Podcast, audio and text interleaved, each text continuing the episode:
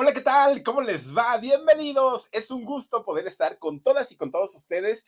Oigan, yo, yo creo que independientemente a la época del año en la que hayamos nacido, en algún momento de nuestras vidas hemos visto alguna de estas llamadas películas de la época de oro del cine mexicano, que pues prácticamente los años 40, los años 50 es el top, ¿no? De, de estas películas, historias desde rancheros, historias dramáticas, casi todas esas películas, eh, bueno, de hecho todas en blanco y negro y con actuaciones impecables. yo yo creo que nunca se va a volver a repetir el, reunir en una sola película a elencos tan completos, ¿no? Donde había una bella, donde había un galanazo, donde había una villana, donde estaban los papás, en fin, cada uno de ellos actores enormes, enormes, enormes que al día de hoy, bueno, ya por salir y sacarse dos lagrimitas dicen que están actuando. Estos personajes de verdad se plantaban frente a las cámaras, no tenían ni que hablar. Ellos con su actitud, con su porte, ya estaban... Eh, eh, actuando y lo hacían maravillosamente bien. Les hablaba yo hace ratito, por ejemplo, de esta película de Escuela de Vagabundos. Oigan, Doña Blanca de Castejón, que era la que hacía Buenos días, pescaditos. Ella, por ejemplo. Verla actuar junto, junto a una Miroslava, no, no, no, no, no. Chuladas, ¿no? Chuladas las dos. Estaba por ahí también doña Anabel Gutiérrez, que recientemente pues, pues murió, descansa en paz, la mamá de la chimoltrufia. Estaba por ahí don Oscar Pulido, estaba por ahí, ¿quién más, quién más, quién más? Pues, obviamente, Pedrito Infante. No, hombre, era de verdad un elenco tremendo, tremendo. Y entre este elenco de esta película estaba don Oscar Ortiz de Pinedo. Fíjense, este eh, personaje, que quién lo iba a decir que se iba a convertir en el maestro y en un ejemplo a seguir de muchos de los comediantes o de los cómicos actuales. Fíjense que eh, era muy distinta la manera de hacer el humor que tenía Don Oscar, a diferencia de un clavillazo, de un cantinflas, de, de, este tipo, de un resortes, ¿no? Que, que sus actuaciones eran tenían que, contar algún chiste o tenían que hacer alguna gracia para que entendiéramos que su, su rollo era precisamente hacernos reír. En el caso de Don Oscar, no, porque Don Oscar siempre nos, nos quiso vender esa imagen de ser un galán. De hecho, así le decían el galán, ese era su apodo, porque siempre estaba impecable como muñequito de pastel, hagan de cuenta, muy guapetón, muy limpiecito, muy bien trajeadito, sus zapatos bien boleaditos, súper peinados un hombre que sí tenía don Oscar Ortiz de Pinedo ese, ese porte y esa pinta, que no cualquiera pero sin proponérselo, el señor sin querer queriendo, ya estaba eh, actuando y haciendo comedia. Por eso, se, por eso se, diferenció el tipo de comedia que hacía él. Cuando salió con Pedro Infante y Silvia Pinal haciendo la película de este, de, del Inocente, ¿se acuerdan de aquellas escenas donde siempre decía, yo opino que, y luego, luego doña Sarita García, tú no opinas nada, le decía. Dos palabras, dos frases que decía el señor y con eso ya, o sea, se, se quedaban sus frases inmortalizadas. Gran actor, indiscutiblemente, don, don Oscar. Fíjense, eh, este eh, personaje que muchos pensarían, ay, mexicano, este, pues sí, un hombre que, que, que se crió, que nació en México. No, no nació en México. De hecho, fíjense que la historia de Óscar Ortiz Carreras, que ese realmente era el apellido. Ahorita les voy a decir de dónde salió el, apellido Pinedo. Resulta que este niño nació en, en La Habana, allá en Cuba. Y él nace en el año de 1910 y nace un 2 de noviembre. Resulta que para empezar, el 2 de noviembre aquí en México, bueno, es una fiesta nacional. Es una fiesta en donde todos los mexicanos recordamos a quienes se nos han adelantado, pero además también es una festividad, ¿no? Porque no hay que, no, no, es que mucha gente confunde y dice es que festejan a la muerte. No, en realidad celebramos la vida de aquellos que estuvieron con nosotros. Por lo menos esa es la interpretación que yo le doy. Bueno, pero además de eso, en ese mismo año de, 1910, aquí en México, estalla la Revolución Mexicana, fíjense. Eh, empieza esta batalla por de alguna manera quitarle a los que más tenían y darle a los que tenían poco, ¿no? Y aquel lema tan, tan, tan fuerte que era la tierra es de quien la trabaja. Y entonces empiezan a hacer las reparticiones y todo el rollo. Bueno, mientras aquí en México estábamos celebrando, festejando, conmemorando el Día de Muertos y en ese 1910 estallaba la Revolución Mexicana, allá en Cuba justamente nacía don Óscar Ortiz Carreras. Bueno, Resulta que el papá de este muchacho, cubanos, obviamente ellos, el papá era don Jorge Ortiz de Pinedo, no el Cándido Pérez, no, digamos que el abuelo de Cándido Pérez, ¿no? Jorge Ortiz de Pinedo, el padre de don Oscar. De hecho, él, siendo Pinedo, posteriormente le hereda el apellido Pinedo como apellido artístico a su hijo, a don Oscar. Bueno, pues viviendo allá en, en Cuba, pues llevaban una vida, porque todavía les tocó la Cuba próspera, ¿no? En, aquellos años. Resulta que ellos tenían una vida normalita. Este señor, don, don Jorge, fíjense que estaba casado con una mujer de nombre Esperanza Carreras. Por eso es que su segundo apellido era Carreras. Y digamos que pues un matrimonio normal. Eh, pasaron, eh, pasó eh, Oscar sus primeros años allá en La Habana sin mayor problema, sin mayor contratiempo. No es que hayan sido oh, de muchísimo dinero, pero pues bueno, a final de cuentas le dieron a su hijo lo necesario pues para poder para poder vivir. Bueno, resulta que desde muy chiquito Oscar sintió una atracción por todo lo que tenía que ver con el teatro y las carpas, que en aquellos años empezaban apenas, ¿no? Estos espectáculos itinerantes, callejeros y aparte muy populares, que cobraban muy barato para que la gente los comenzara a ir a ver. Y don Oscar, Oscar siendo muy, muy, muy chiquito, pues le decía a sus papás, yo cuando sea grande quiero andar por ahí en, en el teatro y todo. Y los papás pues lo consentían mucho, pero además le alentaban ese talento. Sí, hijo, tú puedes, lo vas a lograr. Y siempre le decían eso, ¿no? Bueno, poco a poquito, Oscar se va preparando y entra a una compañía de teatro, pero, estamos hablando, imagínense, de 1925, por ahí más o menos, ¿no? Obviamente, pues no eran, no eran compañías de teatro como las conocemos ahora, eran compañías improvisadas que recién se estaban formando, no tenían, pues de alguna manera, el peso o la importancia como lo tienen ahora. Pues resulta que logra integrarse a una de las más grandes que existían ahí en Cuba. Y resulta que esta compañía de pronto empieza a tener mucho éxito y comienzan a viajar a diferentes lugares y a diferentes lugares de América Latina. Ya se iban que a Venezuela, se iban a Argentina, se iban a diferentes lugares y obviamente todo pagado. Y claro, don Oscar, siendo pues un, jovencito, estaba encantado de la vida por esta, pues esta nueva manera que había encontrado de ganarse la vida. Bueno, tanto, tanto fue el, éxito y además el desenvolvimiento escénico que tenía Oscar, que era muy, muy, muy natural, que resulta que de pronto allá en Cuba lo, lo llaman para hacer cine, lo llaman para hacer una producción peruana, pero este, algo de un gallo, la, la, la primera película que hizo en aquel momento Oscar y se da a conocer en el cine le empieza a ir muy bien, pero además siempre, siempre se distinguió por la clase, ¿no? Se notaba que era, eh, era un muchacho estudiado, educado, culto, no, no era como, como estos eh, actores improvisados, no, era muy, muy, muy preparado. Y entonces eh, Oscar sabía perfectamente eso y él quería presentarse pues así, ¿no? Como un hombre de mundo. Pero en cuanto comenzaba a hablar, él traía lo cómico por dentro. Aunque él hubiera querido ser una persona seria y así como hacerla de, de, galanazo y todo, no porque solito le salía el chiste a don Oscar, era cosa que hablara y ya con eso ya estaba eh, contando chistes. Entonces, pues poco a poquito va entrando pues ya al, mundo del espectáculo allá en, en, Cuba, ¿no? Ya estaba en teatro, ya había hecho también sus pininos en el cine. Bueno, resulta que, fíjense que de repente toda la compañía de teatro con la que Oscar trabajaba deciden hacer una gira, pero en esta gira incluyen México.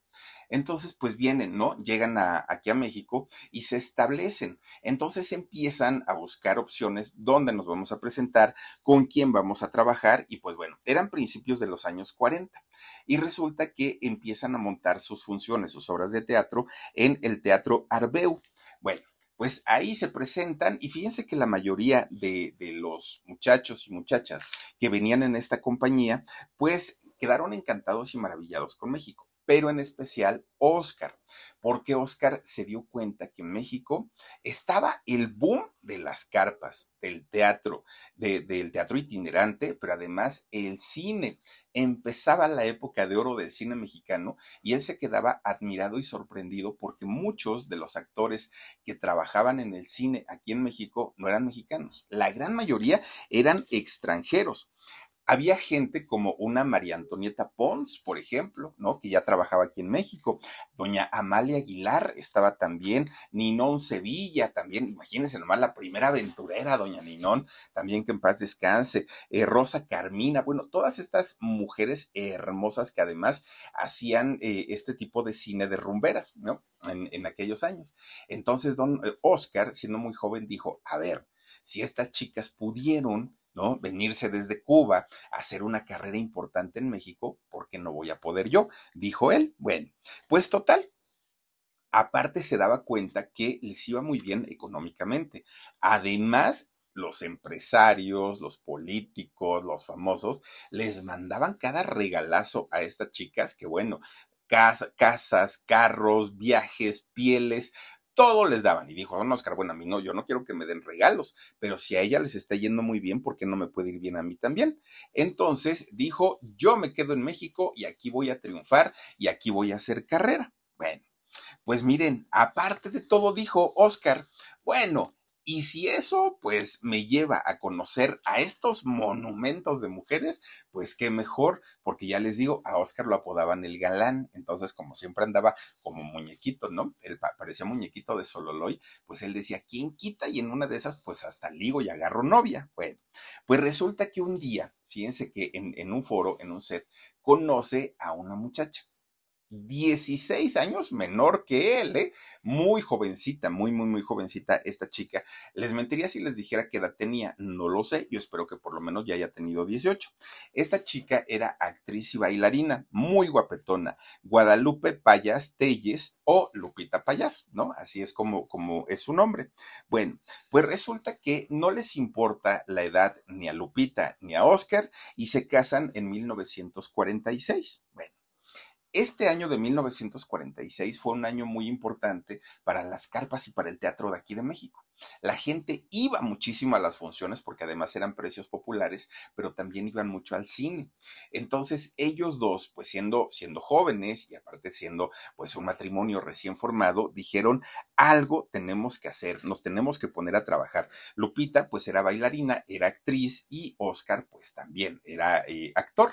Entonces pues dijeron vamos a trabajar y fíjense que eso sí, a ninguno de los dos en esta eh, etapa les faltó trabajo eran muy buscados, muy solicitados y principalmente en el teatro y en las carpas empezaron a hacer carrera. Bueno, ahí es donde, fíjense que debuta en el año 1945 Don Oscar en una película que se llamó Mujer contra Mujer. Bueno, pues le va bien, ¿no? Eh, al señor de hecho, a los productores, a los directores, el trabajo le parecía bastante, bastante, pues interesante todo, todo lo que él hacía. A la par, él trabajaba en los teatros, en eh, bellas artes, en bares, hacía donde los dejaran presentarse con una obra teatral, ahí llegaba don Oscar y ahí se presentaban. Bueno, todavía no era un actor famoso, no, no lo era por lo menos aquí en México, pero ¿qué creen? Tampoco pintaba para convertirse en un grande. ¿Por qué?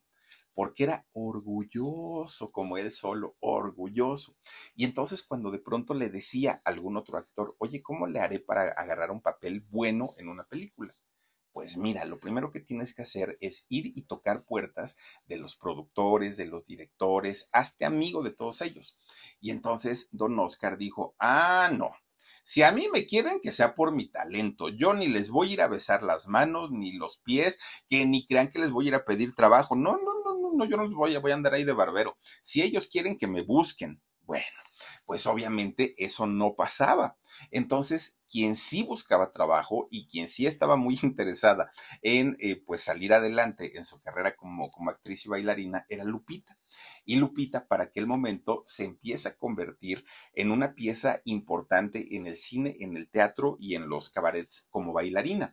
Entonces, ella de hecho, durante los primeros años de matrimonio, ella era la que mantenía la casa pagaba la renta, la luz, el agua, todo, todo, todo. Pero además, fíjense que ella actuaba en, en aquel momento en las carpas, le tocó actuar con Clavillazo, con Cantinflas, con Manuel Medel, con, con todos estos personajes, ella actuaba. Entonces, de repente, le decía don Oscar, oye Lupita, ¿qué crees? Pues que se me antoja un puro, porque eso sí, vicioso del puro don Oscar Ortiz de Pinedo. Entonces le decía, oye, se me antoja un puro, vieja, pero pues no tengo dinero. Ay, ni te preocupes, yo te los invito, ¿no? ¿De cuáles fumas? No, pues de tales. Órale, pues imagínense él siendo cubano, pues el puro, pero de los buenos. Y entonces allí iba doña Lupita y le compraba sus puros. Y de repente le decía, oye vieja, pues es que fíjate que me quiero ir a echar un cafecito, no hay al cubano, pero pues, pues no tengo. Ay, ni te preocupes, acaba de su monedero y ahí le daba a doña Lupita, ¿no? O de repente le decía, doña Lupita, oye, Oscar, ¿por qué no vas a los estudios estos de San Angelín? ¿Quién quita y te logren contratar? Pero don Oscar sabía perfectamente que eh, tenía, pues ahora sí que hacer, hacer la labor y era lo que a él le molestaba, no trabajar. Lo que a él le molestaba era tener que ir a tocar puertas y a solicitar trabajo. Eso era lo que no le gustaba. Entonces le decía a Lupita, ay, te dejo para que agarres el tranvía, mira, te dejo tu dinerito, de ahí te pasas a tomar un café, te compras unos taquitos de canasta ya te vienes para la casa después de haber buscado trabajo. Bueno, decía don Oscar, ¿no? Se arreglaba muy bonito su corbatita, su saquito negro. Uy, no, ya les digo, un galanazo. Llegaba a los estudios de San Angelín. Y entonces cuando llegaba, entraba. Y como le veían este porte, que no era de mexicano, pero además de todo, muy elegante, pues los vigilantes decían, o es extra o es actor, ¿no? Pues total. Y entonces resulta que entraba don Oscar y ahí andaba dando la vuelta, pero él con su puro eso sí, derechito, derechito y muy guapetón. Entonces entraba, daba la vuelta por los estudios, salía, volvía a entrar y todo. Poco a poquito se fue haciendo conocido ahí en los estudios, poco a poquito, ¿no? Y ya, ya de repente le decían, oiga, pues, ¿qué hace usted por aquí? Porque inspiraba hablarle de usted, aparte de todo. ¿Qué hace usted por aquí? Ganándome la vida, decía don Oscar. Ay, no, no, no, pues qué bueno. Entonces se empieza a dar a conocer con los diferentes productores de ahí de San Angelín, pero resulta, eh, es muy chistoso porque resulta que a veces faltaba algún actor eh, en alguna producción y resulta que los productores decían, tráete a ese actor que luego anda por ahí dando la vuelta y que está muy, muy galanzón, ¿no? Lo que les gustaba era que era impecable el señor. Tráetelo. Y entonces ahí iban a buscarlo. Oiga, señor Don Oscar, venga, fíjese que el productor, el director de tal película, lo anda buscando. ¿Para qué me quieren? Contestaba, ¿no? Este, no, pues es que fíjese que nos faltó un actor y quiere que usted entre, mi director quiere que usted entre ahí. Mm, es que ahorita tengo llamado. Y es que yo estaba platicando con el otro director y resulta pues que eh, no, no creo que me dé permiso de estar ahí. Oiga, pero no sea malito, mire, una participación chiquita, sáquenos del apuro, sáquenos del problema. Déjenme ir a ver a mi director, a ver qué piensa, a ver si me da permiso de ir a actuar. Ándele, vaya, pero nos vemos aquí en media hora. Sí, sí, sí, está bien se iba, don Oscar, ni trabajo tenía ni conocía a nadie, se iba, ya regresaba él con su puro, muy, muy derechito. Me dijo que sí, pero que no fueran escenas muy largas, que él me va a necesitar próximamente. Sí, don Oscar, no se preocupe. Mentirosillo, mentirosillo, pero ¿qué creen? Gracias a esta estrategia, don Oscar empezó a hacerse conocido, conocido, conocido en, en los foros hasta que finalmente se convierte en una pieza fundamental de, de las películas digo, no en papeles de, protagonista, pero finalmente una pieza muy, muy importante. A él lo que le gustaba era ir a tirar rostro ahí en, en los estudios San Angelín y obviamente su esposa, doña Lupita, pues estaba feliz de la vida, porque queriendo que no queriendo, pues don Oscar ya estaba trabajando. Bueno, pues de repente Fíjense que todo, todo, todo pues les estaba saliendo muy bien, porque doña Lupita tenía mucho trabajo, don Oscar tenía muchísimo, muchísimo trabajo también, y se fueron relacionando poco a poquito con personas muy importantes, muy, muy, muy importantes, pura gente dedicada al medio, directores, productores, artistas, bueno, de todo, de todo, y empiezan a hacer reuniones en su casa con todos ellos. Claro, esto les dio la oportunidad de irse cada vez metiendo y relacionándose más en el medio. Resulta que un día ellos, viendo que estaba el boom del teatro y de las carpas en México y de la época de oro del cine, el matrimonio decide formar una empresa, una empresa de teatro y lo mismo que hacía eh, Oscar allá en Cuba, salir prácticamente a, trabajar por toda Latinoamérica, por todos lados. Y esa empresa comienza a crecer muchísimo, mucho. Les empieza a ir muy bien y viajaban a un lado, a otro, Venezuela, eh, Argentina, eh, Paraguay, Perú, bueno, se iban a todos lados, a todos lados. De repente un día, pues resulta que doña Lupita se embaraza ¿no? Ándale, pues, pues bueno, había que trabajar más todavía porque pues venía un niño en camino o una niña. Resulta entonces que ellos empiezan a vender más giras, más giras, más giras y el trabajo se les carga. En una de esas giras van a parar a Bogotá, ahí en Colombia. Y entonces estaban trabajando, ¿no? Se presentan en un teatro con toda su compañía y miren que llevar una compañía teatral, por lo menos ellos lo hicieron, llevaron escenografía, llevaron vestuario, llevaron todo, todo, todo, todo, porque querían presentar un espectáculo de primera. Bueno, llegan allá a Bogotá y empiezan a montar absolutamente todo. De repente, híjole, pues que le vienen los dolores de parto a doña Lupita. ¿Y ahora qué hacemos? Pues a correr y a buscar al doctor. Sí, nace su primogénito de este matrimonio. Y el primogénito, pues era don Candidito Perecito, ¿no? Chiquitito, don Jorge Ortiz de Pinedo. Nace allá en Colombia. que por cierto, fíjense que eh, Jorge Ortiz de Pinedo nace en Colombia, fue registrado en Veracruz, pero en todas sus biografías dice que es de la Ciudad de México. No, don Oscar, usted nació ahí en, en Bogotá. Bueno, pues resulta que esto sucedió en 1948. Trece días tenía de nacido Jorge Ortiz de Pinedo cuando de repente, ¿qué creen?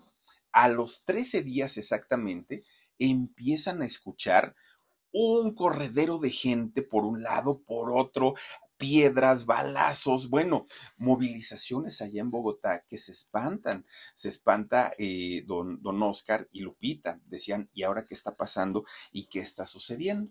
Lo que ocurrió es que estaba pasando en ese momento el famoso Bogotazo, el Bogotazo de 1948. Disturbios a más no poder. Bueno, destrozaron prácticamente todo eh, Bogotá porque había protestas y actos violentos. ¿Qué protestaba la gente? Protestaban por el magnicidio que había cometido el líder del Partido Liberal, Jorge Eliezer. Entonces la gente estaba muy, muy, muy molesta y a fuerza, bueno, eran, eran disturbios enormes, enormes, ¿no?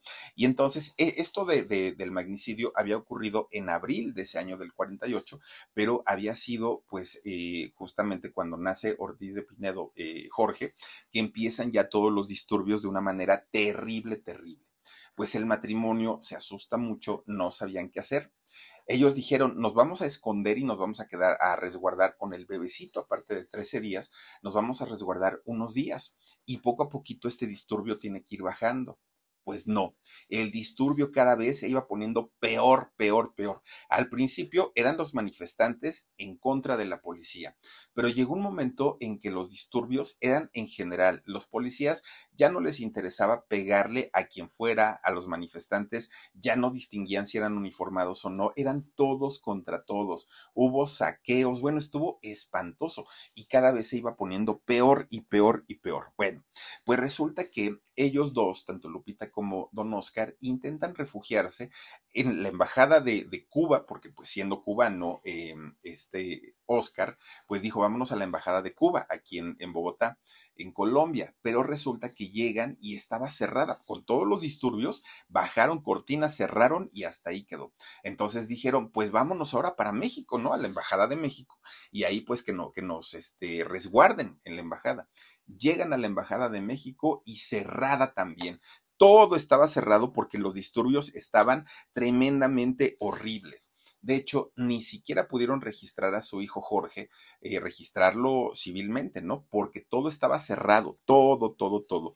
Ya los inconformes eran tanto gente del gobierno como gente del pueblo y se agarraban al parejo, ya no estaban distinguiendo a nadie, todo el mundo pues estaba en sus casas, imagínense ustedes vidrios rotos, eh, puertas tiradas, e-, era de verdad, fue una, una situación bastante, bastante complicado este eh, Bogotazo allá de, de Colombia. Bueno, pues resulta que dejan de trabajar durante cierto tiempo y la compañía que habían formado Lupita y Oscar y que había sido una compañía muy exitosa, la tienen que deshacer. ¿Por qué? Porque ya no podían pagar la renta del teatro, porque ya no podían pagarle a sus trabajadores, ya no había dinero. Entonces la empresa la tienen que, eh, diluir, pero además el teatro donde ellos estaban presentando lo quemaron.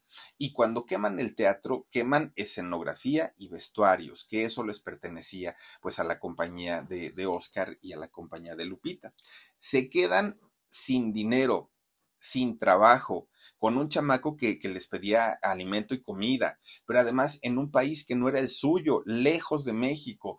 ¿Qué podían hacer? Nada, estaban totalmente, pues ahora sí que varados, ¿no? Ahí en, en Bogotá y no tenían ni una alternativa porque además las embajadas seguían cerradas. Pues, ¿qué creen? De repente, pues lo que hacen ellos muy inteligentemente, porque además pues sabían que tenían que, que, sacar adelante a su hijo. Ya no era tanto el asunto de ellos, era lo que les preocupaba pues la vida de Jorge, su hijo. Y entonces resulta que alguien les dice, oigan, ¿conocen las llamas? Y dijo don, don Oscar, claro, pues estos incendios, pues si estos canijos ahí este, quemaron el teatro donde estábamos y chamuscaron nuestros vestuarios. No, no, no, don Oscar, esas no, esas llamas no. La llama, los animales, ¿los conocen? Ah, sí, también, dijo don Oscar, ¿no? Bueno, pues miren, estos animalitos, que aparte aquí en Colombia los tenemos domesticados, pues resulta que le pueden servir para hacer un viaje. No se van a poder ir por, eh, no se van a poder ir por carretera porque, pues no, las cosas están bien canijas.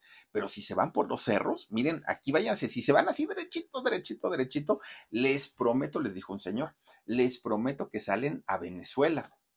Ay, no, no, no, Oscar dijo, ¿cómo vamos a llegar de Colombia a Venezuela caminando? No se van a ir caminando, señor, se van a ir trepados en la llama.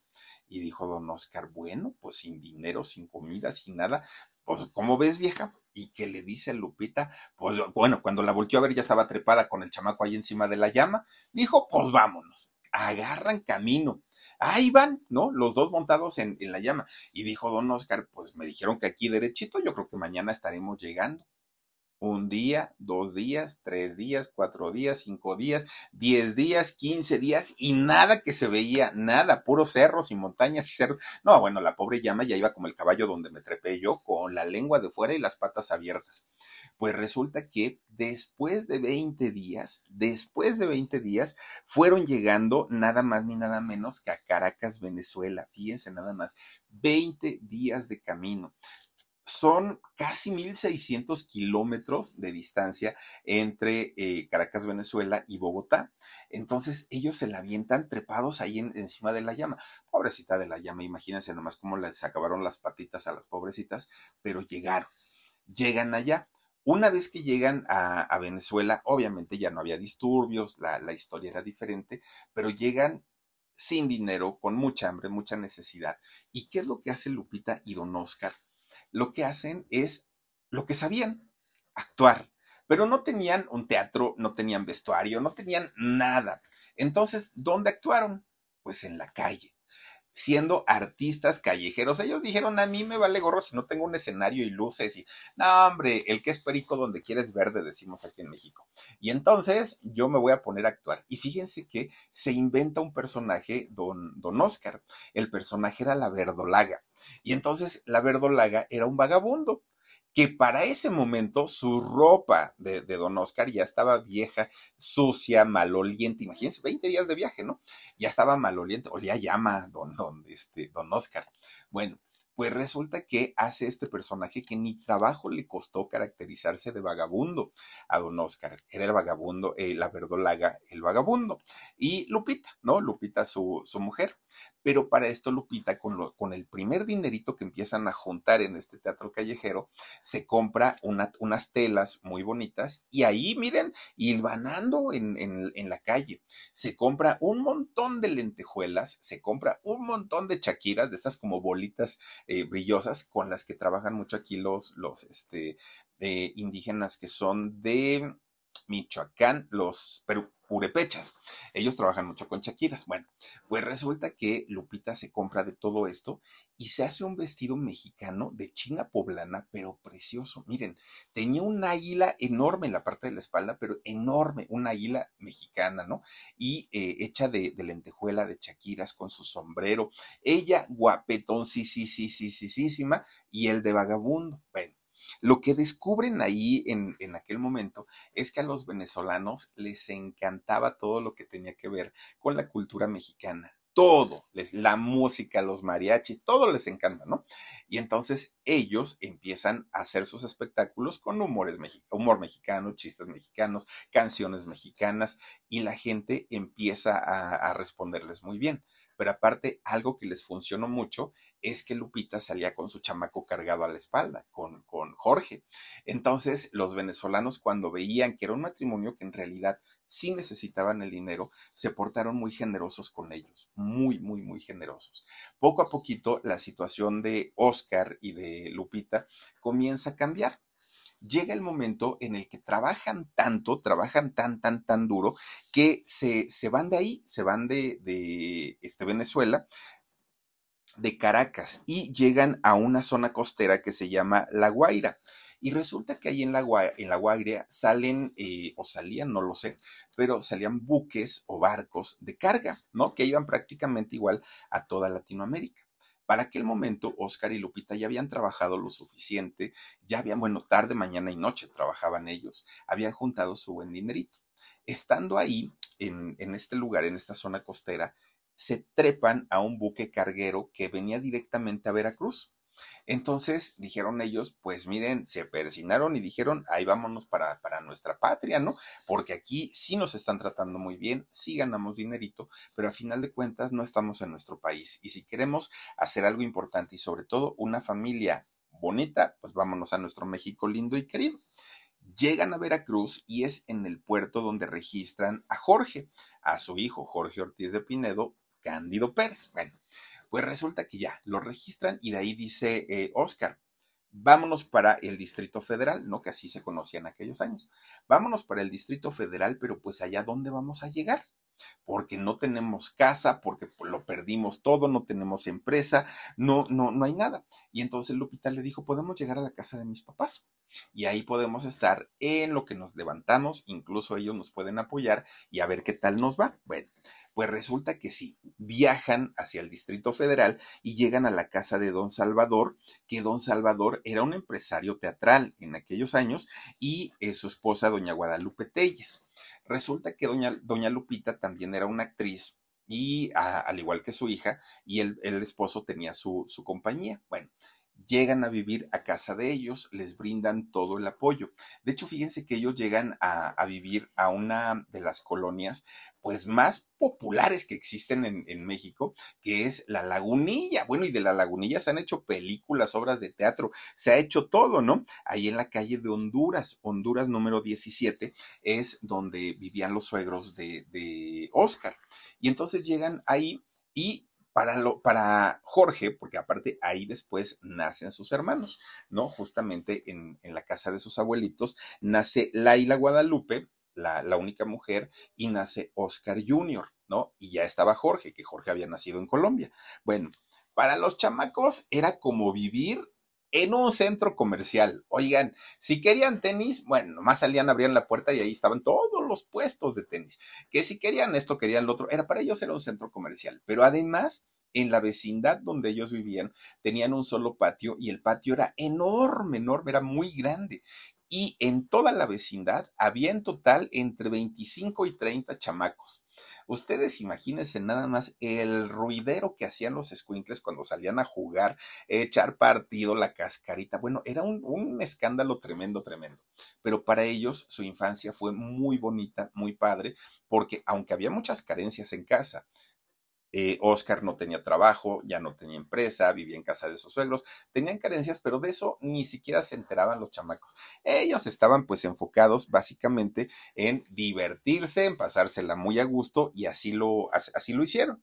Bueno, pues resulta que ya conforme va pasando el tiempo y don Oscar nuevamente se incorpora o se reincorpora al cine, lo empiezan a llamar cada vez más, ¿no? Poco a poquito, poco a poquito comienza a hacer películas y ya les digo, lo de él era el humor de una manera natural, él no se lo proponía.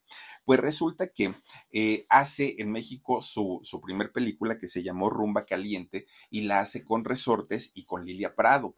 Después de esta película, Oscar empieza a ser llamado cada vez más, cada vez más, cada vez más, hasta que de repente llega el año de 1955 y es cuando lo llaman para ser un personaje que se volvió inmortal, no solamente para él, para todos los que estuvieron eh, ahí. El señor Humberto Bertis, ¿no? El, el, el gerente de, del Banco Oriental, o qué banco era el que dirigía eh, este señor, el Banco de Oriente era. Bueno, Pues imagínense nada más, Escuela de Vagabundos. ¿Quién no vio Escuela de Vagabundos? Yo creo que en algún momento de la vida todos, todos la hemos visto, ¿no? Todos. Algunos enamorados de, de este, Miroslava, algunos de Pedro Infante, algunos, pero ahí en esa película había para todos. Bueno, la nana pancha, no, era una cosa impresionante esa película. Y después de esta película, la mayoría de los eh, personajes que salieron ahí de los actores se convierten en actores de los más solicitados. Y sobre todo en el caso de, Oscar, era porque eh, él, él, no es este Oscar, este Omar. Oscar era el, el esposo de la señora Bertis, ¿no? Entonces, resulta que Fíjense que eh, don Oscar empieza a ser llamado cada vez más a hacer películas, a hacer cine, poco a poquito más, más, más, más, más, hasta que se convierte en un infaltable en, en el cine de México. No de protagonista, pero muchas veces sus personajes tenían incluso más peso que los mismos protagonistas. Bueno, pues miren, el, vestuario que utilizó siempre fue impecable, elegante, bien vestido, de buen gusto, pero ya les digo, la actitud de él era lo que hacía y lo que llamaba la atención en la cuestión de la comedia. Bueno, él quería ser un hombre serio y sin embargo, pues nunca lo logró, ¿no? Él siempre pues estaba más bien como, como metido, gracias Omar, estaba más bien como metido en el rollo de la comedia. Bueno, pues resulta que cuando ya empieza a ganar más dinerito, ya tenía fama, ya la gente lo buscaba, resulta que don Oscar se cambia de casa y dijo, no, pues ya nos queda, nos queda chiquita la lagunilla, ¿no? Vámonos a un lugar, pues ahora sí más ad hoc con, con nosotros. Y entonces empiezan a vivir ya de una manera totalmente distinta y totalmente diferente. No tenían ni, ni Lupita ni Oscar con quién dejar a sus hijos al cuidado de alguien, no, no, no tenían a una persona. Entonces siempre se los llevaban a los foros, a los tres. Entonces ahí andaban los chamacos corriendo entre los foros, entre los famosos. De hecho, fíjense que los, los, chamaquitos siempre decían, es que no creo que mi papá conozca a don Pedro Infante, no creo que mi mamá conozca tal, ¿no? Porque se rodeaban con lo mejor de lo mejor de lo mejor. Y gracias a eso, sus tres hijos, con el tiempo, fueron también desarrollando pues inquietudes, ¿no? Que tenían que ver con el mundo artístico, porque además los papás de doña Lupita también eran artistas, ¿no? Y en el caso del abuelito, pues empresarios. Fíjense que eh, Jorge Ortiz de Pinedo, que bueno, todos sabemos, productor, actor y, este, el Candido Pérez, bueno, resulta que él inicia su carrera a los ocho años, es cuando hace su debut. En el caso de Laila, fíjense que también ella tuvo participaciones como actriz en algunos trabajos de su papá. El que no fue Oscar, Oscar, eh, de hecho, Oscar Jr. fue un muchacho con un perfil mucho más bajo y pues con actividades totalmente diferentes, pero pues siempre de chiquito pues estuvo metido también por ahí, por los foros, ¿no? Todos andaban ahí metidos. Bueno, pues resulta que don Oscar Ortiz de Pinedo se convierte en una pieza fundamental en las películas más exitosas de la época de oro del cine mexicano. En la gran mayoría ahí estuvo y, ahí vimos presente a don Oscar. Bueno, pues resulta que cuando termina esta etapa del cine de oro, Oscar Ortiz de Pinedo supo brincar a la nueva etapa del cine de los 60. Y ya les digo que no era tan fácil para los actores hacer este cambio. Y sin embargo, él lo hizo. Incluso ya en los años 60 hizo algunas películas con papeles dramáticos él demostró que no solamente era un actor de comedia, sino también podía ser un actor dramático y lo hizo bastante, bastante bien. No se quedó encasillado en ese, este, pues ahora sí que con ese personaje. Bueno, resulta que posteriormente brinca a la televisión y en la televisión tuvo sus programas también, por lo menos dos, La Farmacia de los Televicuentos y Gente sin Historia, fue donde participó don, don Oscar Ortiz de Pinedo. Eso obviamente posteriormente le daría el pie a su hijo Jorge para convertirse en uno de los grandes también de, Televisa, ¿no? Digo, a muchos no nos gusta, a otros les encanta, pero a final de cuentas también hay que reconocer la carrera que tiene Jorge Ortiz de Pinedo. Bueno, pues cuando llegan los años 70, después de, este cambio de los años 50 a los 60 entre una época de cine y otra, resulta que para los años 70 es cuando su carrera empieza a bajar empieza a tener menos participaciones, las que tenía eran más pequeñas, ya no eran tan importantes como las que llegó a tener. De hecho, fíjense que cuando entra a la escena del cine la India María, María Elena Velasco, empieza a hacer películas y empieza a triunfar, eso marcó el declive de la carrera de Don Oscar. De hecho, la, película que hizo María Elena Velasco, la del miedo no anda en burro, que sale allí Don, Don, Oscar, fue la última película, la última que hizo, y esto pasó por ahí del año 76, 77, por ahí más o menos, que hizo María Elena esta, esta película. Ya no, ya no les estaba funcionando tanto eh, la forma de hacer reír de Don Oscar. Dicen que todo por servir se acaba. Y en el caso de él, los años 70 significaron un declive bastante, bastante fuerte en su carrera. Bueno, pues resulta que a pesar de que no era un hombre grande, un hombre de, de edad, en el momento que deja de trabajar, viene un declive en su salud, fíjense, empieza a bajar. Todavía ni siquiera cumplía 70 años, de hecho estaba todavía más, más joven y ya tenía muchos padecimientos, muchos. De hecho, casi ya no salía en público don Oscar, ya su vida era totalmente diferente. Bueno, llega el momento en un 13 de noviembre del año de 1978, cuando don Oscar Ortiz de Pinedo pierde la vida.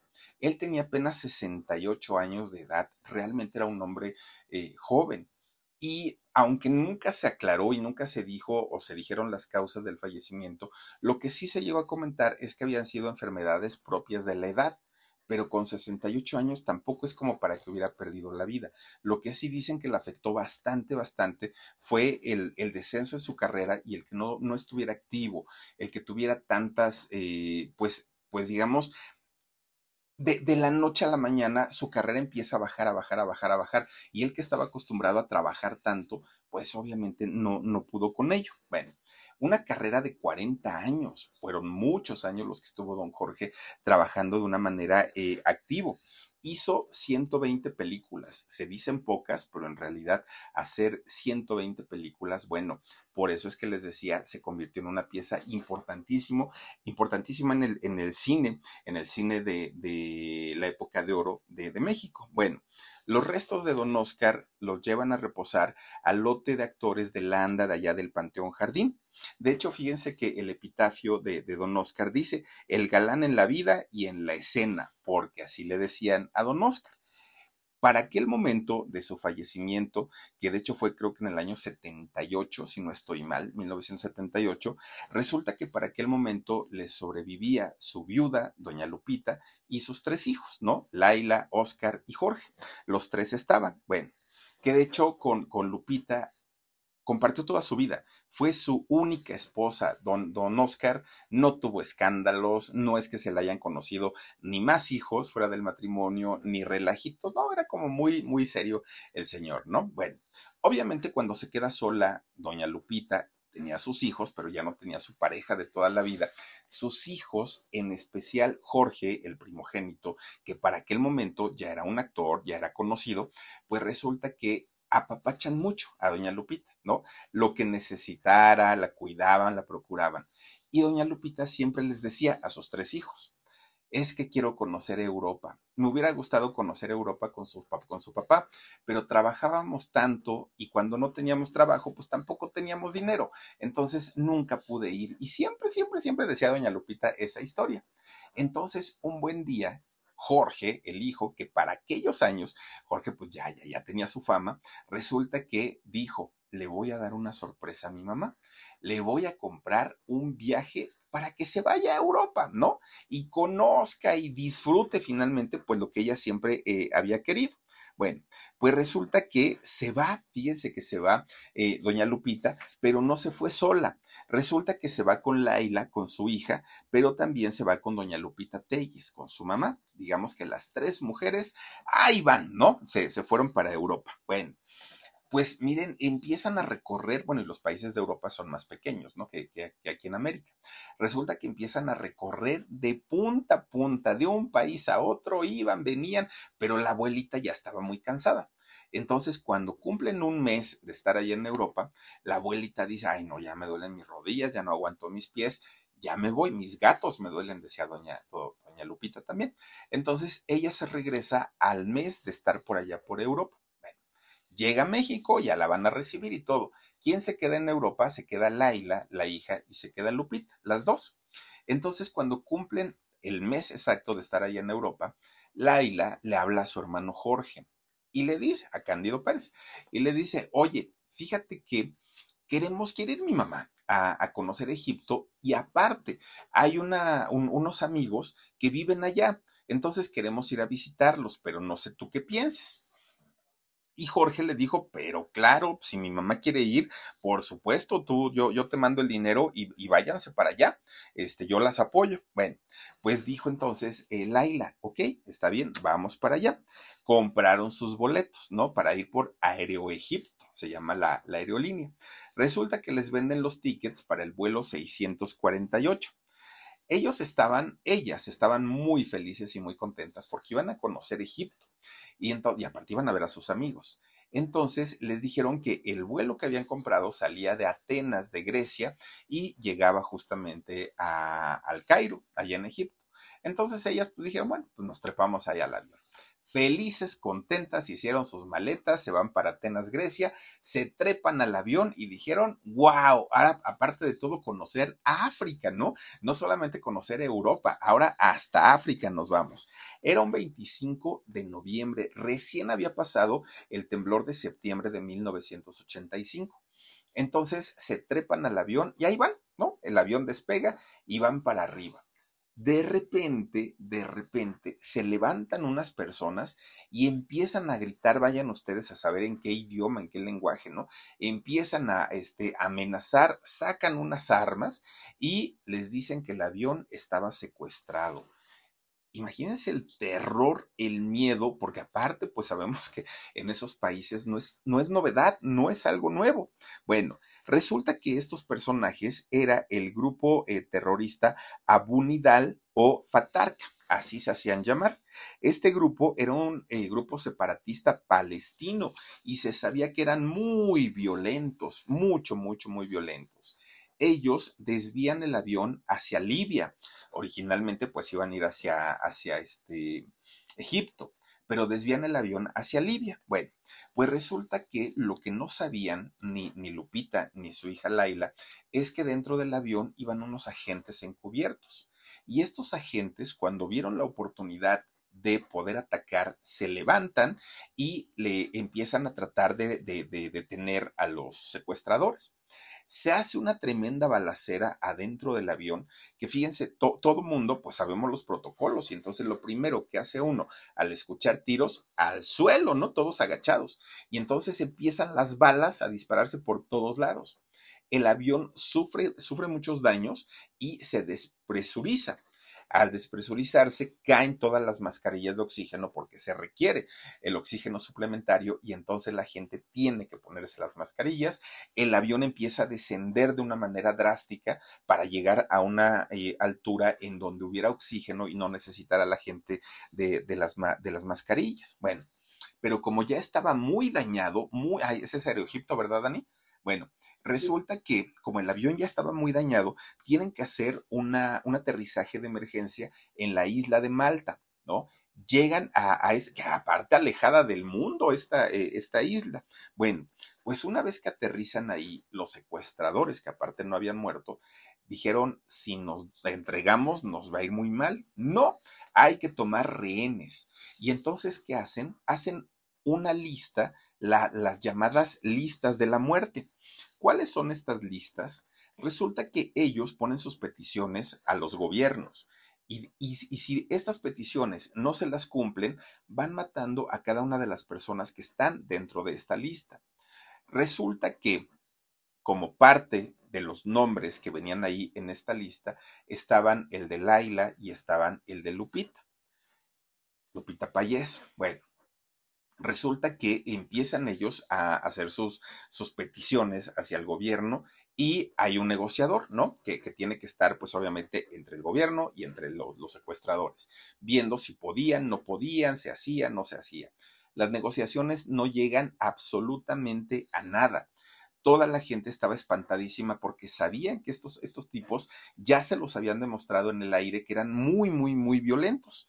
Y entonces llega un comando armado y este comando armado intenta rescatar a los pasajeros. Los disparos comienzan, pero comienzan de una manera indiscriminada, todos contra todos. Al momento, 72 personas de estos pasajeros pierden la vida. 72, imagínense nada más. Y sí, entre ellos estaba Lupita y estaba Laila, hermana de Jorge Ortiz de Pinedo y madre. Ahí estaban. Ese día que, ocurre toda esta tragedia allá en, este, la isla de, de, Malta, resulta que Jorge tenía una función de teatro. Él estaba presentándose en una función que era la de cena de matrimonios. Y entonces, justamente antes de entrar a esa cena, le avisan le dice, Jorge, acaba de pasar esto, es una tragedia, lo tenemos entre confirmado y no confirmado, pero creo que te tienes que ir para allá para, para saber qué es lo que está pasando. Pero Jorge recordó un consejo que le había dado don Oscar, su papá, y era que ellos como actores vivían del público y que el público no tenía la culpa de el estado de ánimo de las tragedias de nada. El público pagó un boleto y al público no le interesan otras cosas. Y entonces Jorge se agarra su, valor y dijo, voy a salir a actuar. Lo que pase después, yo ya lo resolveré sale, hace esa función, toda la gente lo notó y vieron que algo sucedía, pero pues él dijo, lo tengo que hacer termina de esa función que aparte debió haber sido eterna, eterna para Ortiz de Pinedo, e inmediatamente pide que lo lleven a Televisa. Estando en Televisa, va hacia el foro donde estaba en ese momento enlazado Jacobo Zabludovsky. Bueno, estaba en el foro, Jacobo. Y cuando va entrando al, al foro, Jorge escucha a Jacobo decir esta noticia más de este, 172, no, 72 personas que habían perdido la vida, que probablemente entre estas personas se encontraba la mamá y la hermana de Jorge Ortiz de Pinedo y Jorge entra en pánico, entra en shock. Y entonces él dice, me voy a ir para, para, Grecia, para Atenas, porque los reportes que existían en aquel momento es que a todos los, los involucrados los estaban llevando a Atenas, a Grecia. Y entonces Jorge compra su boleto y se va para allá. Bueno, va hacia el aeropuerto para, para volar. Cuando va de camino, le hablan por teléfono y le dicen, Jorge, no, a Atenas, a Grecia, están llevando únicamente a los sobrevivientes y lamentamos informarte que ni tu hermana ni tu mamá forman parte de esta lista de sobrevivientes. Ellas ya no están vivas. Entonces, por ellas vas a tener que ir, pero a Malta. El asunto es que no hay vuelos directos, creo que hasta el día de hoy, ¿eh? no hay conexiones directas de México a Malta y los que había eran vueltas y vueltas por todo el planeta hasta llegar a Malta. Y bueno, como pudo, Ortiz de Pinedo lo logró. Llega hasta esta isla alejada del mundo y una vez que llega ahí se encuentra con que la burocracia era peor que en México. Le pedían papeles que no llevaba, le pedían cantidad de cosas, que si pruebas médicas, que si esto, que si lo otro. Bueno, Jorge entra nuevamente pues en pánico, entra en terror porque dijo yo tan lejos y quién me las va a mandar, olvídense de HL y eso no, pues en aquellos años cuáles, ¿no? Y entonces dijo, ¿qué voy a hacer? habla a la Secretaría de Relaciones Exteriores de México, no le ayudan, habla con la embajada, habla con todo mundo, nadie le ayudó. Bueno, como pudo, Jorge logra sacar los cuerpos de su mamá y de su hermana, los trae eh, a México con el dolor de haberlos perdido, con, el, con la impotencia, además, de, de, no recibir la ayuda, el apoyo y sobre todo la empatía que requería en, en una situación de este tamaño. Cuando llega y finalmente los trae aquí a, la Ciudad de México, pues sus restos los coloca justamente al lado de don Oscar, de don Oscar Ortiz de Pinedo, del padre y, esposo de, Lupita. Ahí están los tres eh, cuerpos de, su familia, de Ortiz de Pinedo. Y miren, ya pasaron 37 años de, de esa tragedia y aún aún todavía a la familia Ortiz de Pinedo les duele muchísimo y debe ser.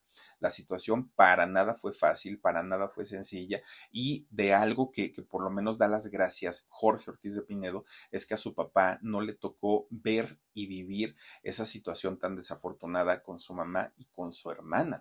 Imagínense nada más una historia bien fea, muy, muy, muy terrible, terrible para quienes lo, lo vivieron, pero pues bueno, a veces así es. Y, y don, Jorge, don Oscar, perdón, don Oscar Ortiz de Pinedo, un hombre muy exitoso, muy talentoso, sí, pero desde aquella tragedia que vivió en Colombia con su hijo, eh, perderlo todo y después imagínense haber tenido que dejar a su esposa después de tantos años de matrimonio y perderla de esta manera, no, debió haber sido espantosamente horrible. Pero pues bueno, ahí está la historia de don Oscar Ortiz de Pinedo y pues un poquito hablamos también de su esposa y de Jorge, que ya hablaremos a fondo de toda esta situación. Cuídense mucho.